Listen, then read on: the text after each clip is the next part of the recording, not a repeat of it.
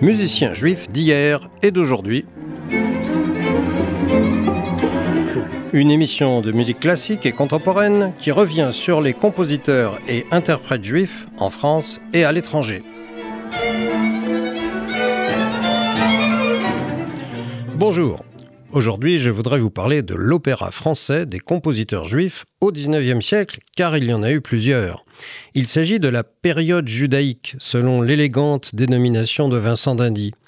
Nous ne parlerons presque pas de musique liturgique, alors de quoi allons-nous parler? Eh bien, euh, d'opéra et d'opéra comique au XIXe siècle, écrit par des compositeurs juifs. Pour commencer, il faut que je vous parle de ce qu'on appelle, je cite, le grand opéra à la française.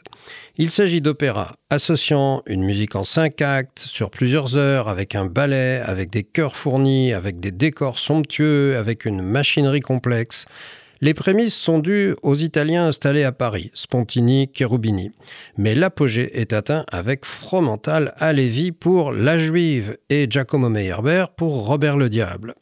Ce genre est illustré également par Aubert, compositeur peut-être plus célèbre par sa station de RER e que par sa musique, avec la muette de Portici. Au passage, je ne vous cache pas mon admiration pour un compositeur ayant écrit un opéra dont le personnage principal est une muette. Alors ce genre du grand opéra à la française a été illustré également par Gounod, Massenet, Berlioz et Saint-Saëns notamment. Donc nous allons parler essentiellement de Halévy, de Meyerbeer, mais aussi de compositeurs moins connus, Louis-Ferdinand Hérold et Samuel David. Dans une prochaine émission, je vous parlerai d'Offenbach, compositeur né juif et fils de Hazan. Jacques Fromental à Lévy est né à Paris en 1799 d'un père Hazan et professeur d'hébreu, originaire d'Allemagne, et d'une mère originaire de Lorraine. Il entre au conservatoire à 10 ans où il devient le protégé du directeur, qui était alors Luigi Cherubini, qui au passage détestera Berlioz quelques années plus tard. Revenons à Alevi, qui obtient le Grand Prix de Rome en 1819. Il voyage alors en Europe et c'est ainsi qu'il rencontre Beethoven à Vienne en 1822. De retour à Paris, il est chef de chant au théâtre italien puis à l'Opéra de Paris. Il est ensuite nommé professeur d'harmonie au conservatoire, puis professeur de contrepoint et enfin de composition, le summum. À ce titre, il a comme élève des compositeurs qui deviendront célèbres par la suite, comme Gounod, Bizet et Saint-Saëns. Il est nommé à l'Institut en 1836 et devient secrétaire perpétuel de l'Académie des Beaux-Arts en 1837. Alévi a écrit un nombre considérable d'opéras et d'opéras comiques, dont la plupart ne sont actuellement presque plus jamais donnés, comme La Reine de Chypre, Charles VI, Les Mousquetaires de la Reine, Le Val d'Andorre ou Le Juif errant. Mais l'œuvre qui l'a rendu célèbre et qui est toujours jouée actuellement est son splendide opéra La Juive. Cet opéra a été créé à l'Opéra de Paris en 1835. Gustave Mahler a déclaré, je cite, Je suis absolument bouleversé par cette œuvre majestueuse et merveilleuse. Je la considère comme un des plus grands opéras jamais créés. Fin de citation. La Juive c'est l'opéra choisi pour l'inauguration du Palais Garnier en 1875, c'est-à-dire tout de même 13 ans après la mort du compositeur. Et ce n'est pas pour rien que la rue qui borde la façade nord du Palais Garnier s'appelle justement rue Alévi. La Juive, c'est un opéra qui a fait une carrière ininterrompue jusqu'en 1933, où, curieusement, il a disparu des programmes, pour connaître une renaissance en 2007. Alors quel est le sens de cet opéra? Pour Alévi, compositeur qui ne cachait pas son judaïsme, s'agit-il un peu de vulgarisation? Mais sans manichéisme, hein, le personnage principal d'Éléazar est celui d'un opprimé, mais il n'est pas toujours sympathique. Or, le titre est ambigu, parce qu'on comprend vers la fin de l'opéra que la juive n'était finalement pas juive. Et ce n'est pas le personnage principal qui est le joaillier Éléazar. Et prudemment, pour éviter toute ambiguïté, Alévi a situé l'action de son opéra au Moyen Âge lors du concile de Constance. Donc ça, c'est des histoires anciennes. Quoi qu'il en soit, il faut que je vous fasse entendre l'air le plus connu de cet opéra, Rachel quand du Seigneur. Air qui a été chanté par tous les grands ténors et que nous entendons ici tel qu'il a été repris à l'Opéra de Paris, précédé de sa belle introduction par deux corps anglais. Les corps anglais, ce sont des instruments qui sont en fait des hautbois jouant une quinte plus bas.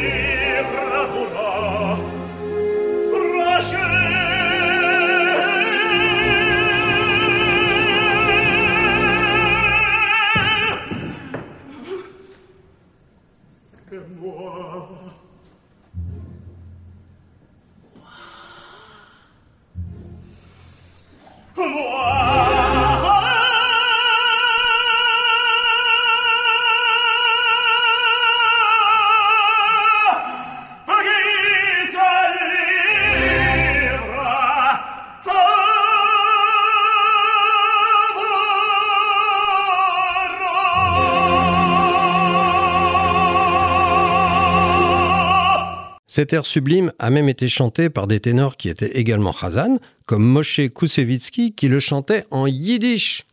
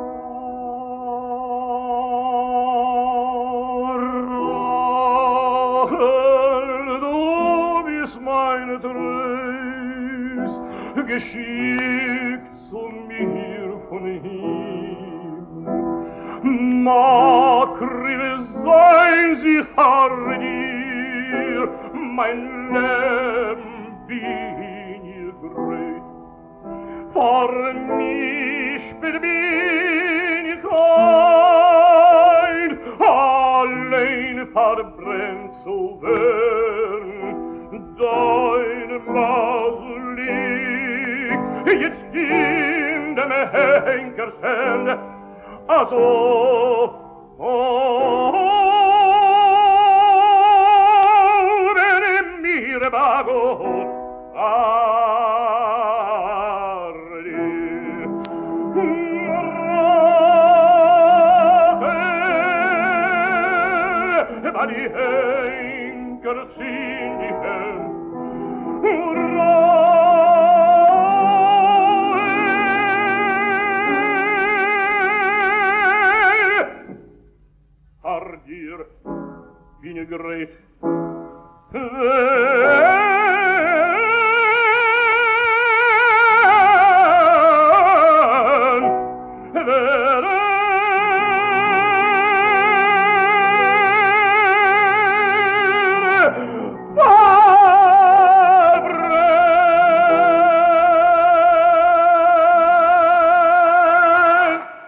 Cet opéra est, soyons clairs, hein, une musique profane, c'est-à-dire pas du tout une musique liturgique, mais il y a de vrais faux passages de musique sacrée.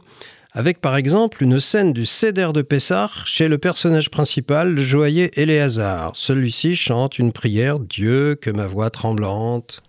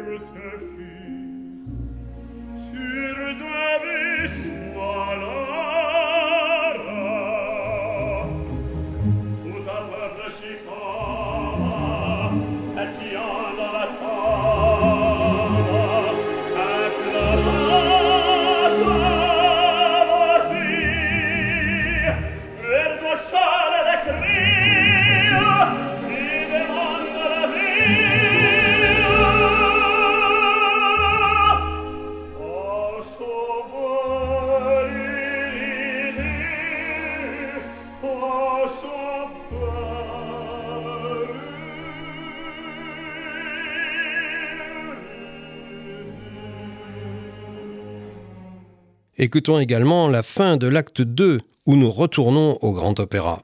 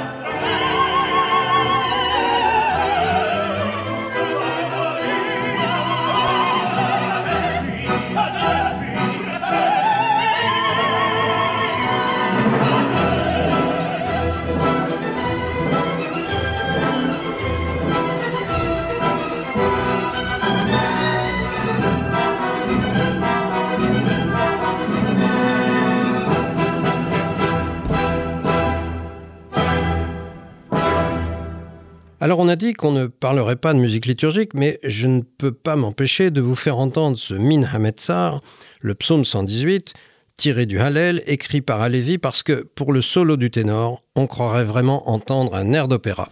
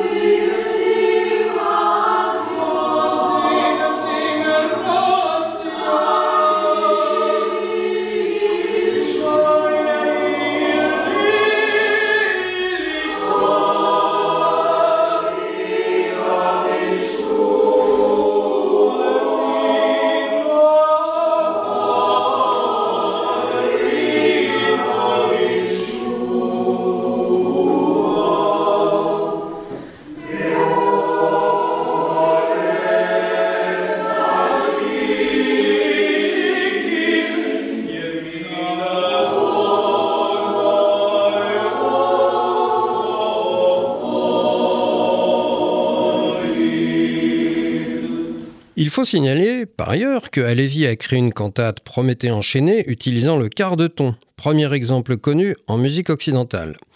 Il est mort en 1862 à Nice, mais a été enterré au cimetière de Montmartre. Sa fille Geneviève a épousé Georges Bizet, l'élève préféré de son père, mais elle est devenue veuve après seulement six ans de mariage, Bizet étant mort très jeune, à 36 ans comme Mozart. Elle s'est remariée plus tard avec un banquier juif. Son neveu Ludovic Alévi s'est fait connaître avec un certain Henri Meillac comme le librettiste de multiples opéras, dont Carmen et plusieurs œuvres d'Offenbach. Alors je viens de faire rapidement allusion à Jacques Offenbach et je vous en parlerai, hein, comme je l'ai dit, dans une prochaine émission. En effet, je dois maintenant vous parler de Giacomo Meyerbeer, autre acteur majeur de ce genre du grand opéra à la française. Il est né à Berlin au sein d'une famille aisée, d'un père Jacob Baer et d'une mère Amelia Meyer. Le jeune Jacob se montre très vite doué pour le piano. Il joue un concerto de Mozart en public à l'âge de 9 ans. Il étudie avec Salieri mais aussi avec Zelter. Karl Friedrich Zelter, c'était une véritable autorité musicale à l'époque, même s'il n'a strictement rien laissé qui soit passé à la postérité. Mais c'était par exemple la référence musicale de Goethe, si bien que quand le jeune Berlioz a envoyé son projet de damnation de Faust à Goethe, normal puisque l'action était tirée du livre de Goethe, ce dernier, avant de se prononcer, a demandé l'avis de Zelter, son conseiller musical, avis qui s'est avéré parfaitement négatif. On y trouvait les mots crachant bruyamment, éternuant, grognant, éructant, etc. Bah, pourtant, entre Zelter et Berlioz, vous savez très bien lequel des deux est passé à la postérité, n'est-ce pas? Mais revenons à notre Giacomo. Il unit les patronymes de son père et de sa mère et devient donc Meyerbeer. Puis il part pour l'Italie où il prend le prénom de Giacomo, qui faisait plus local, et c'est ainsi, sous le nom de Giacomo Meyerbeer, qu'il commence une belle carrière avec un premier succès en Italie, Il Crociato in Egitto, le croisé en Égypte. Ensuite, il se rend à Paris, et c'est là qu'il écrit son premier grand opéra, Robert le Diable. Puis, il part quelques années pour Berlin, où il est nommé directeur de la musique de la cour. Il faut savoir qu'il a été la cible répétée d'attaques antisémites de Richard Wagner, notamment dans le pamphlet de Wagner Les Juifs en musique de 1850, réédité s'il vous plaît en 1868. Wagner y attaquait frontalement Meyerbeer, alors qu'il n'a jamais dit un mot sur Alévi. Il faut dire que selon ce qu'on raconte, Meyerbeer, plutôt riche, avait prêté de l'argent plusieurs fois à Wagner qui ne le lui avait jamais rendu. Au bout d'un certain temps, Meyerbeer avait fini par refuser de prêter de nouveau de l'argent à Wagner, et peut-être cela a-t-il été une des raisons pour lesquelles Wagner a cru devoir lancer ses attaques antisémites sur Meyerbeer. Tout comme à Lévy, et comme nombre de compositeurs de cette époque, Meyerbeer est l'auteur d'un nombre considérable d'opéras et d'opéras comiques, parmi lesquels je ne ferai que citer La Porte de Brandebourg, Marguerite d'Anjou, Dinora ou Le Pardon de Plohermel, L'Étoile du Nord, Le Croisé en Égypte et Robert les Diables, dont je vous ai déjà parlé. Mais j'en viens au Huguenot, opéra écrit en 1836 à Paris. Il s'agit d'un opéra écrit sur la Saint-Barthélemy, ses causes et ses conséquences, avec sa fameuse bénédiction des poignards.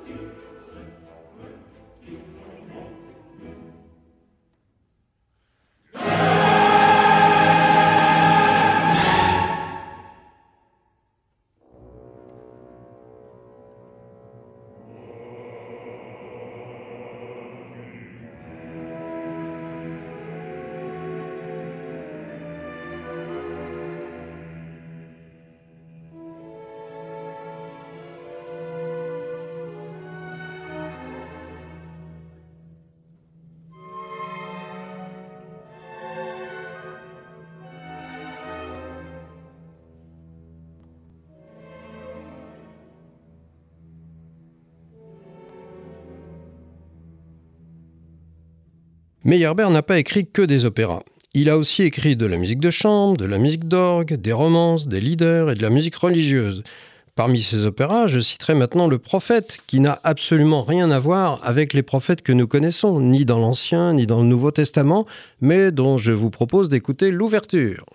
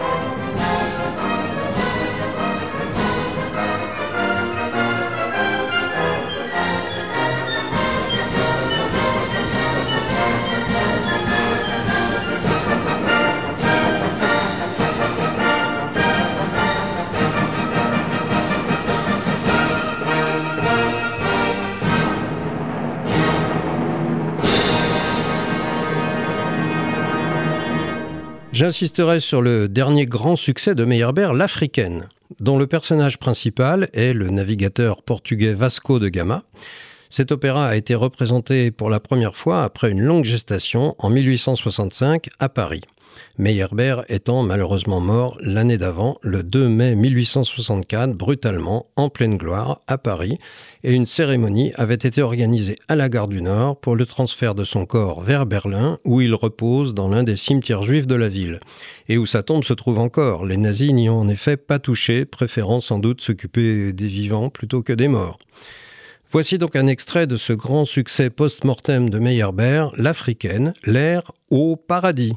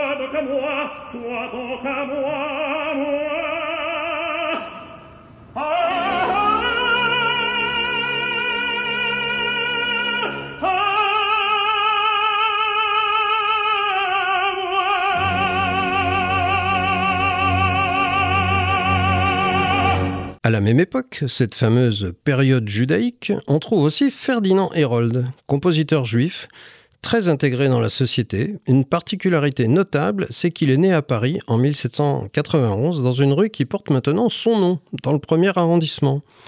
Son père n'avait pas très envie que son fils fît de la musique, mais le décès du papa en 1802 a permis au jeune Ferdinand de se lancer finalement dans ce qui lui plaisait et il devient un virtuose du violon, mais aussi du piano et de la composition, puisqu'il obtient le Grand Prix de Rome en 1812. Il séjourne ainsi à Rome, à la Villa Médicis, puis à Naples, où il devient professeur des filles du roi de Naples, Murat. Il part un temps travailler à Vienne et il revient à Paris en 1816, où il devient chef de chant, puis chef de chœur au théâtre italien. Hérold est à la tête d'un nombre impressionnant d'opéras comiques, surtout pour quelqu'un qui est mort de la tuberculose à 42 ans. Je citerai par exemple Le Muletier, L'Illusion, Les Troqueurs et Zampa, parfois encore un peu joué. Il faut citer aussi Le Pré clair, dernier opéra comique terminé par Hérold avant sa mère, pratiquement plus jamais joué de nos jours, mais c'est avec un ballet, La fille mal gardée, qu'Hérold a surtout laissé son nom dans l'histoire de la musique. Ce ballet figure en effet au répertoire de l'Opéra de Paris et y est encore régulièrement représenté, dans une version certes quelque peu adaptée par rapport à la partition originale d'Hérold. Alors, pour vous faire entendre une partition véritablement de la plume d'Hérold, je vous propose plutôt l'ouverture de son dernier opéra comique, Le Pré au clair.